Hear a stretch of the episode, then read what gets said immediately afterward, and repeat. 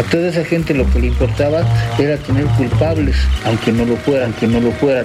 Nuestro amor por el cine documental ha trascendido formatos. trascendido Y ahora, además de ver películas, escuchará sobre ellas. sobre ellas. Me quitaban carros, me quitaban dinero, me quitaban todo. Aquí no hay ficción es un espacio para hablar sobre la diversidad del cine documental, de sus temas y narrativas. Conversaremos sobre películas, contextos históricos y distintas formas de representar la realidad a través del cine. Distintas formas de representar la realidad a través del cine. Aquí no hay ficción. Una producción de Festival Sanate y Universo 94.9.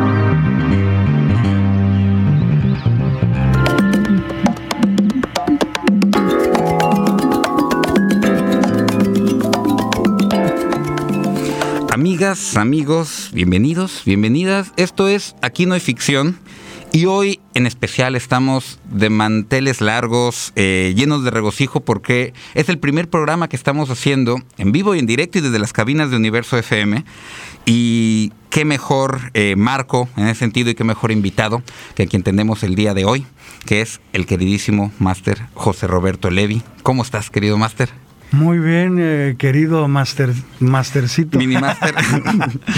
Oye, pues la verdad es que nosotros encantadísimos de tenerte acá, este espacio que hicimos en colaboración justo con Universo para divagar, hablar, proponer, ¿no? En torno a el cine de no ficción en términos de su amplitud en temas, en formas y sobre todo para también aterrizarlo en ese cine que estamos formando en Colima, estas cosas que a raíz sí del festival, pero también de otros espacios que nos anteceden, ¿no? que son nuestros papás y abuelitas en ese sentido, eh, y que nos han inspirado para, para, estar aquí. Entonces se me hace muy, muy orgánico y muy bonito tenerte el día de hoy aquí en esta cabina y esta que es tu casa, mi querido Robert. gracias Carlos por la invitación, con mucho gusto. Y se va a hablar del documental, de la no ficción en Colima pues aquí estoy. ¿Y, quién mejor para hablar de la no ficción? que eres el culpable. Has testigo, pues también. ya, ya no estoy tan joven, claro, ¿no? ¿no? me puedo poner como una joven promesa, soy una triste realidad, yo lo sé.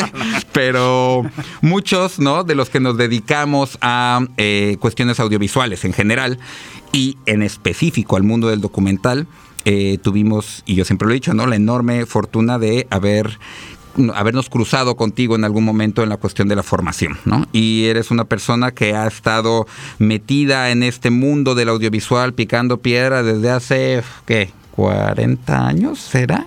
más o menos? ¿Cuántos? Eh, eh, primero, en la, primero, en la radio, sí, primero en la radio, el antecedente de Universo, y después ya que estuve en la Facultad de Letras, que se creó la televisión universitaria, pues ahí entré. Y antes de eso en el canal de televisión local, ¿no? Claro. Y sobre eso, buscando un poquito antecedentes, o sea, creo que la plática de hoy puede ir en torno, y la habíamos medio bautizado justamente en el sentido de documental tropical, el cine de no ficción en Colima, ¿no? Y hablar justo por qué es ese documental tropical, porque en Colima hacemos y se está generando todo un movimiento cinematográfico desde hace muchos años. Hay realizadoras y realizadoras emergentes muy interesantes y digamos que jugamos con lo que tenemos, nos inventamos ciertos juguetes. No hay escuelas de cine formales en, en, nuestro estado. La Facultad de Letras y Comunicación, digamos, ha sido quien le ha tocado, sin ser su, su, naturaleza, su identidad, pues, ¿no? Cumplir con muchas cosas en, en esa línea. Pero si escarbamos y hablamos de antecedentes y para saber por qué estamos en este, en este momento, pues hablemos de esos principios de los 90, donde había una facultad que tal vez no tenía tantas cámaras, no sé si había cámaras o no, ¿no? Y entonces que hay una generación que se apropia del canal de televisión público, del canal de televisión estatal, y que de ahí empieza a surgir toda esta narrativa de no ficción con programas muy interesantes y con colectivos muy interesantes. Entonces, hablemos de los principios de los noventas y qué pasaba en Colima en audiovisual. Sí, es un antecedente del que yo te puedo hablar porque es lo que me tocó ver y yo he tratado de buscar si antes de eso hubo y está don Alberto Isaac de Colima, pero que en México hizo su carrera, hizo por ahí un documental y luego él quiso dejar cierta huella aquí, ¿no? En una ocasión quisimos hacer algo con él y al final no se pudo, pero sí, el canal de televisión estatal, eh, no tengo el dato exacto, pero debe haber sido en el 90, 91 que inició con Laura Sánchez Menchero, que después se quedó en Colima y que ella también tuvo mucho que ver con este impulso a través de la televisión. ¿Y a, quién llamó para hacer su equipo? Pues mucha gente que tenía que ver con la universidad, de Colima y con la Escuela de Letras y Comunicación y ahí hicieron sus pininos muchos de ellos cuando no teníamos ni una cámara. La primera cámara, primer equipo VHS llegó en el 94 por ahí, que fue cuando yo dejé de trabajar en el canal, que me invitaron para venirme porque se había equipado. Pero sí hay este, algunos antecedentes y después a mí me tocó eh, entrar ahí al canal y, este, ser testigo, pues, y, trabajando con, estudiantes, con alumnos míos, eh, empezar a hacer cosas para un canal de televisión regional, donde era muy importante eh, la promoción de estos temas que dan identidad, la cosa eh, cultural, de costumbres, de lo que nos identifica como gente de Colima, los lugares. Y yo hacía con, con algunos compañeros un programa que se llamaba Cosas de Colima, donde ya indagamos un poco de, trabajar con la no ficción.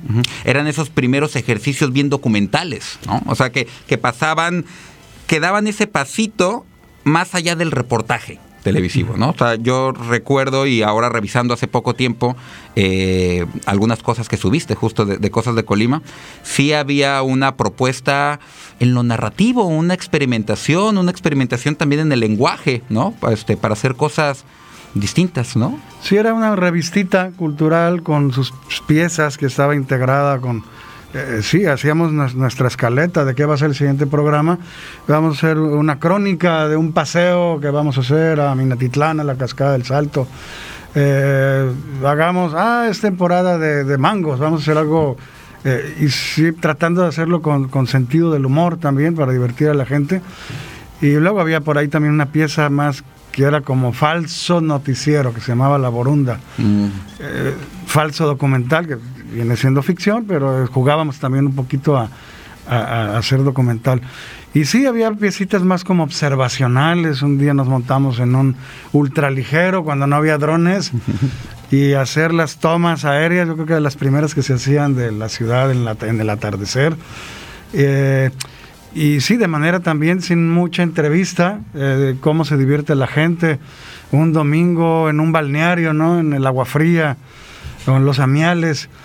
Y, eh, sí, estar muy atentos a las actitudes, a las cosas que hacía la gente y les, solía, les gustaba. Mm. Nos identificaban cuando íbamos a grabar, ¡eh! Los de cosas de Colima. No, grábame a mí. Fue una. Creo que eso sienta las bases de una cuestión de empezar a hacer las cosas, empezar el audiovisual, empezar a hacer o aprender el cine haciendo cine, Aprender una cuestión de narrar dentro del audiovisual haciendo las cosas, porque, porque insisto, no había, digamos, una formalidad en términos ¿no? de escolares, ¿no? formativos, en términos de cómo, cómo hacer las cosas. Era toma la cámara, empezamos a experimentar, empezamos a hacer un montón de cosas. Y creo que esa, esa magia, esa identidad se traslada a la facultad, ¿no? Y la facultad empieza también a generar ya de una manera más eh, formal ciertas cosas y nace en algún momento dado lo que conocemos cariñosamente como el TAC, el Taller de Creación Audiovisual, que también creo que es un parteaguas en términos de producción y de generaciones que han salido ahí, de gente formándose, ¿no? Sí, en el año 97, ya habían pasado algunos años en que yo ya no estaba en el canal de televisión, llegaron equipos nuevos de formatos más profesionales, eh, con videocaseteras así, cassettes gordos, pesados, cámaras pesadas. Seguimos haciendo cosas en VHS también, super VHS, que era, estamos hablando de la época analógica, no llegaba ni siquiera el digital. Y se editaba linealmente. Se editaba así, de que como quedó, quedó, ya no podías regresarte a, modificar dos VHS, sí. Con dos videocaseteras, sí, con un control de edición que pues eh, sí, ya lo habíamos usado en el, en el canal de televisión. Eh, ese sistema que le llaman Averroll. Eh, sí, entonces estábamos ahí combinando cuestiones, porque ahí empezó televisión universitaria, hacíamos cosas para por encargo del rector, el video que eh, acompañaba los informes rectorales, pero también empezamos ya a hacer algunas cosas que fue el antecedente de ese TACA que tú mencionas. Eso fue antes. Ya hacíamos algunos documentales, pues metíamos dentro del programa institucional cosas que no eran hablar de la universidad propiamente, sino ya íbamos a indagar realidades sociales en el Estado con los cortadores de caña, eh, por ejemplo, y un poco de divulgación científica también, documental de divulgación científica, que en esa época la universidad eh, se distinguió por ganar algunos premios de divulgación de la ciencia. Eh, y sí, ya después en el 97, después de que yo hice un posgrado en España, mi tesis eh, era crear, eh, proponer este espacio de taller de creación audiovisual las tardes con los chicos para Eso, ¿en qué más allá de lo curricular. Los chavos que les interesara más hacer video, televisión y empezar a hacer cine, pues inscríbanse, van a hacer su servicio social aquí y en las tardes eh, tres tardes a la semana nos reuníamos, seguíamos con la formación, decirles más detalles que no alcanzaban a cubrirse en las materias. Eh, invitábamos gente como para que nos abriera la mente, no, no en lo técnico audiovisual, sino en los temas, en las realidades, en las formas de ver la realidad. y, también como para acelerarnos la, la neurona creativa, ¿no? Invitar artistas, gente creativa para que nos diga cómo son sus procesos creativos. Esa era como mi propuesta ahí, en ese año y medio, que me sirvió como para yo poder de ahí este, decir algunas cosas, algunos hallazgos para mi tesis, ¿no? Y ya después hubo otra generación en donde ya nos liberamos pues del asunto académico que yo tenía y empezamos a hacer ficción y a hacer documental de una manera más libre y es donde ya entraste tú, Carlos. 2001, 2005, 2000, sí, ha haber sido 2002, 2003. Principios del siglo, que fue una etapa muy prolífica ya teníamos equipos digitales, todavía no entraba la alta definición, pero era cuando pues, nos íbamos a grabar a los pitalleros, a la hierbabuena, ¿no? Que muchas veces fuimos, tú también luego volviste a la hierbabuena, que era un muy buen tema, para ver cómo vive la gente que quedó ahí, que resistió a la reubicación. Empezamos ya a indagar en esos temas como un poco más álgidos más donde había eh, asuntos como de injusticias de derechos humanos por ahí, ¿no?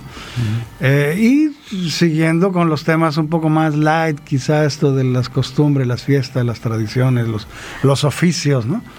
Pero había esa cuestión, o sea, esa cuestión constante de crear, de aquí están los juguetes, aquí están las cosas. Estábamos en el paso, a mí me tocó ese paso entre lo analógico y lo digital, ¿no? empezar con unas cositas en VHS y luego llegar a las camaritas mini DV, editar de lineal a no lineal. Creo que sí fue una etapa muy prolífica y vamos a seguir hablando de ella en el siguiente bloque y de lo que viene para también llegar a, a Sanate, porque Sanate y la Falcom tienen un una simbiosis increíble, ¿no? Y hablar de uno y otro, en cierto sentido, coinciden mucho, pues, ¿no? Y por eso estamos hoy aquí.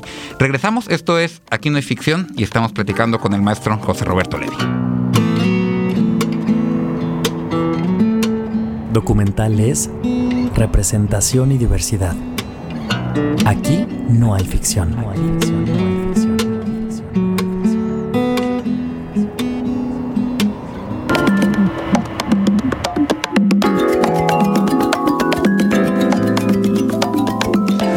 Estamos de regreso en Aquí no hay ficción. Mi nombre es Carlos Cárdenas Aguilar y el día de hoy es un placer para mí estar platicando con mi querido maestro José Roberto Levi, que ahorita, en, justo en la pausa, vaya si no estábamos eh, recordando varias cositas y reconstruyendo, pues es esto, ¿no? Es una reconstrucción de memoria de cómo ha avanzado el audiovisual, cómo se han sentado las bases de lo que hoy es un, cine hecho en casa, un cine Colima, de lo que hoy hay muchas generaciones y muchas cositas haciéndose y que tuvo que ver mucho con, pues, picar piedra e imaginar un montón de cosas. Nos quedábamos el bloque pasado hablando de el nacimiento del taller de creación audiovisual desde la Facultad de Letras y Comunicación, donde han pasado, donde pasaron muchas y muchos jóvenes realizadores que ahora son una, una gran eh, realidad en términos de, producción en Colima y que eso fue avanzando hasta también en términos de no ficción, encontrarse con Sanate y tener una relación que van 15 años ya este, este año, Robert. Sí, yo siempre digo que hay un antes y un después de Sanate para la facultad. Eh, los trabajos que hacíamos antes, por mi interés, por la no ficción, a veces un poco más influenciada por el documental para televisión, por mi experiencia de trabajo en el canal regional y que luego tuve otro proyecto en canales regionales en América Latina. Y por ese posgrado que fui a hacer que estaban como muy concentrados en el tema de las nuevas plataformas de televisión vía satelital, que, que iba a haber muy, muchos canales, entonces había gente de la televisión que estaba interesada en hacer esto. Entonces, algunos de los trabajos que hice en esta época previa a Sanate, yo tenía como muy puesto el chip de, documental para televisión. Y fue Sanate donde yo empecé ya, yo sabía que sí sabía que existía el documental unitario, que se hace nada más uno y que es más cinematográfico, que suele verse en los festivales. Pero yo tenía más el chip puesto de que la salida era la televisión. Eh, todavía no estaba tan fácil las plataformas streaming por internet mm. Eh, como lo es ahora. Entonces sí, el Sanate fue cuando ya me dio la oportunidad a mí y a mis alumnos, y cuando yo les enseñaba a hacer documental y había más referentes porque los mandaba a ver las películas de Sanate y ya sabían de lo que estábamos hablando, ¿no? Y un otro tipo de documental que antes yo no les hablaba mucho de él, que es este, el documental cortometraje cinematográfico, que tiene un estilo distinto, más o menos de, lo que hacíamos antes, ¿no? Claro. Sí, empieza a, empieza a revolucionarse y a conocerse otro tipo de, lenguaje, de formas, ¿no? Que creo que, que, a todos nos, nos, nos, empezó a transformar de ahí. También es cierto que el documental eh, mexicano, ¿no? Eh, sí tiene un antes y después, eh, tal vez en los últimos 20 años, ¿no? O sea, sí hay un documental muy de los 90 hacia atrás, probablemente, en términos de forma y a partir de los 2000, tal vez a partir de, Juan Rulfo, ¿no? Con Del Olvido no me acuerdo, empieza a explorarse otro tipo entre formas narrativas, ¿no? Eh, que nos lleva a un montón de lugares. Y creo que Sanate en este, en este elite sí sirvió mucho, esta conjunción, esta simbiosis con la universidad, para hacer esa parte formativa también en términos de, de lo cinematográfico, de conocer otro tipo de lenguaje, ¿no? O sea, no hay mejor escuela de cine que ver cine o que hacer, ¿no? O, que hacer cosas. Y creo que en ese sentido, Canal, lo que fue Canal 11 con esa generación, posteriormente la facultad, luego el TACA y también llegar a Sanate ha sido ese complemento para una ciudad que no tiene una escuela de cine, y que la gente que estamos involucrados en el mundo cinematográfico lo hemos hecho justo a partir de estos espacios. Y un incentivo para los muchachos tremendo, porque pues está la categoría de documental colimense, que pues, lo ganaron en varias ocasiones eh, egresados o incluso trabajos que, hechos en la materia, en la materia de antes de video y que después ya cambió a materia optativa de documental.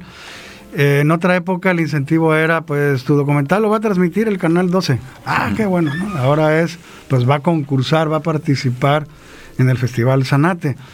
Y el saber de que habían ganado algunos, pues los motivaba más para, para hacerlo cada vez mejor. Y teníamos más elementos para hacer cosas cada vez mejores. Lo técnico, ya teníamos cámaras en alta definición, mejores equipos de sonido, ya la edición más rápida, más potente en las computadoras y por el otro, pues eso de ver esas narrativas, esos temas que están urgentes o que son las tendencias, ¿no? Y las formas de contar las historias que tienen algo eh, a veces más sencillo, a veces más complejo que el docu-reportaje para la televisión, que suele ser como más complaciente para públicos más amplios, más abiertos. Aunque yo siempre abogaré por llegarle a la mayor cantidad de públicos, ¿no? no. Así sea cinematográfico el documental. ¿Cómo describir esta, esta parte, ¿no? Entre esa transición de, de los 2000 generacionalmente? ¿Tú cómo ves? Evidentemente hay una gran diferencia de la gente que está haciendo cosas ahora a la que se hacía en, los albores de la facultad, en los noventas, ¿no? Hay otro tipo de condiciones, hay otro tipo de, de manera de acercarse también a, a formarse, ¿no? O sea, tú puedes abrir un montón de tutoriales, hay más facilidad para irse a otros lugares también, ¿no? A estudiar y eso. ¿Cómo, cómo ves todo el panorama del cine Colima ahora? ¿Cómo ves estas generaciones que muchos han pasado justamente por Falcom? Es que ahora ha habido más contacto con gente de fuera. El país es un país, es, eh, México es un país muy centralizado. Y entonces, pues sí, en una época teníamos que traer a los instructores, profesores de México que dieran los cursos aquí que, puede seguir ocurriendo. Pero ahora los muchachos conocen gente en, el Festival Sanate o a través de los cursos, la gente que viene, que, has traído tú o que he tratado de traer yo. Y me da mucho gusto saber que, se hacen buenos contactos con ellos. Algunos en ficción, otros en no ficción, ¿no? Y así hay varios estudiantes. Te voy a decir el caso de Isis Ahumada y Nelson Aldape, que en una ocasión, que yo era el representante de Colima en una asociación de documentalistas, pues yo no pude la ir. Doc Red. la Doc Red, la red de documentalistas. Hace paréntesis, hace algunas semanas hablamos con Afra Mejía y hablábamos de todo ese tiempo de la Doc Red, pero bueno. Sí, entonces una vez no pude ir yo y le dije a ellos dos, unos, unos exalumnos míos, que pues tampoco era, todavía no empezaban a arrancar, y, pero yo les tenía mucha fe a ellos porque se nota quién tiene más ganas de hacer, ¿no? En, en esta área audiovisual. Pues eh, le dije a Nelson, ve tú. Ah, también va a ir y ah, qué bueno. Y sí se van a poder pagar el hotel, sí, sí. Ah, pues ahí conocieron a gente de Oaxaca, del campamento audiovisual, itinerante. y ahí fue donde Isis despegó. Con la gente que conoció ahí, ¡pam! Imparable. Después de ahí éxito tras éxito, pam, pam, empezaron a hacer luego el Tecuani Hombre Jaguar, y luego ella se contactó con más gente, igual Nelson. Eh, que Nelson también ya por otro lado, pues, él tenía un posgrado que fue a hacer, eh, fue a estudiar en Europa, él ya había hecho su movilidad estudiantil en Europa y tuvo también ese otro incentivo. Y ahora es un gran promotor, eh, un promotor del cine documental súper tropical en Tecomán. Abriendo, claro, hablando de la descentralización de la descentralización. Entonces, siempre los pongo a ellos de ejemplos, pero hay más estudiantes que por culpa de esos contactos que hicieron fuera. Tú eres un caso porque te fuiste a Perú, por ejemplo, ¿no? Yo te di tu primer empujoncito, eh, te interesaba y por eso estuviste en el TACA y luego vas a Perú, conoces gente que mantienes el contacto, ¿no? Que, has traído gente de Perú aquí y a su vez eh, José Balado, que fue tu maestro en Perú, ha dejado huella y semilla aquí también. Entonces se van haciendo esas redes y cuando menos te das cuenta hay un montón de gente un montón, también estoy exagerando, porque Colima no da para que sean tantos, pero somos poquitos también. Se nos olvida eso, ¿no? Que somos probablemente el estado este, menos densamente poblado del país, pero que eso tiene también su encanto, ¿no? O sea, tenemos un festival de cine documental de 15 años ya de, tradición, ¿no? Hay que, y, de prestigio, hay que darle sus palmaditas también, también al Sanat en ese sentido y que tratamos de generar en esa línea también una cuestión de colectividad, ¿no? Y tú lo has dicho, al final es tejer eh, pues estas redes, tejer estas cercanías y Isis, Nelson, yo lo recuerdo como staff de Sanate, o sea, Sanate y la Falcom en ese sentido creo que han sido un espacio de formación, ¿no? Que, que son estas cosas que te dan más allá de de la escuela formal, ¿no? De poder conocer gente, de poder ver esta película, contactarte en el pasillo con ese realizador, tomarte una chelita después y terminar trabajando juntos en otro, en otro proyecto, ¿no? O sea, ¿qué, sensaciones te da a ti también eso, tú que has sido parte fundamental de ambos lugares, como, como pilar de la Falcom, pero también como pieza fundamental en Sanate y uno de sus fundadores. Ya, ya somos Sanates viejos, Robert. No, sí, sí, no, y yo seguiré aquí un ratito más siendo profesor y si desapareciera Sanate, se, acabaría así como un gran sustento y soporte para esto. Eh, no se va a acabar, ¿verdad? no, malos augurios. Pero... No le eches mala sal, hombre. Vamos a cumplir 15 años. y, pues sí, bueno, luego vino la pandemia y bajó un poquito el ritmo, ya hubo cosas, dejaron de, producir los muchachos, pero ahora yo espero que, que, retomamos el rumbo ahora con los 15 años.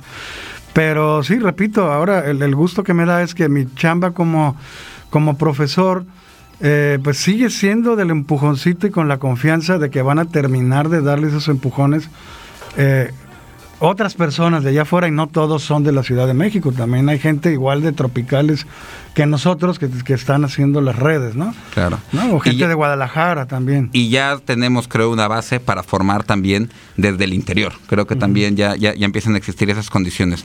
Oye, mi querido, este, antes como ya se nos va a acabar el tiempo justo en, en, radio, hay un montón de temas que me encantaría eh, seguir platicando con, contigo, pero más bien te cedo un poquito este, este último minutito y medio que nos queda, pues para para que nos, no sé, o sea, como para, para ir cerrando, para que tú nos también, si hay algo de lo que no hemos platicado puntualmente en términos de esta cuestión formativa, este, podamos hacer un cierre e invitarte a que nos quedemos platicando un ratito más para el podcast, porque lo que no hemos hablado es de tu obra como documentalista. Tú eras básicamente un hombre orquesta, ¿no? En, los noventas, eras el fotógrafo, director, editor, y quiero que hablemos específico de algunas experiencias como vidas enraizadas. Pero como eso nos va a llevar un ratito, lo dejamos para el siguiente bloque en el podcast y más bien vamos, vamos cerrando la parte formativa eh, de lo que hemos estado hablando aquí.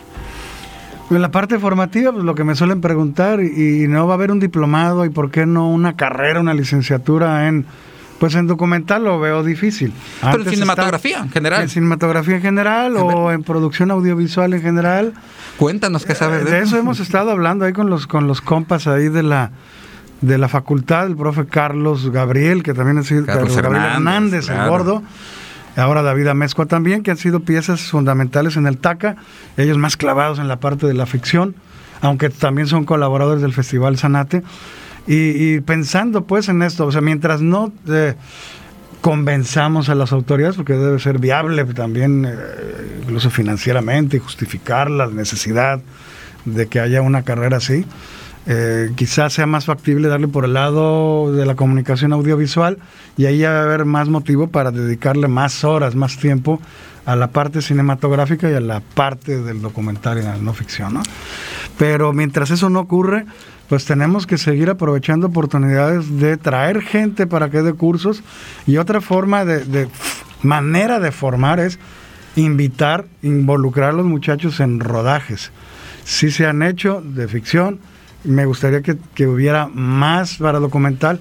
En documental no es tanta gente, los equipos de trabajo no son tantos, pero sí sería interesante que se le peguen a algún director de fuera o algún fotógrafo, algún camarógrafo, algún son, que le aprendan a la parte del sonido.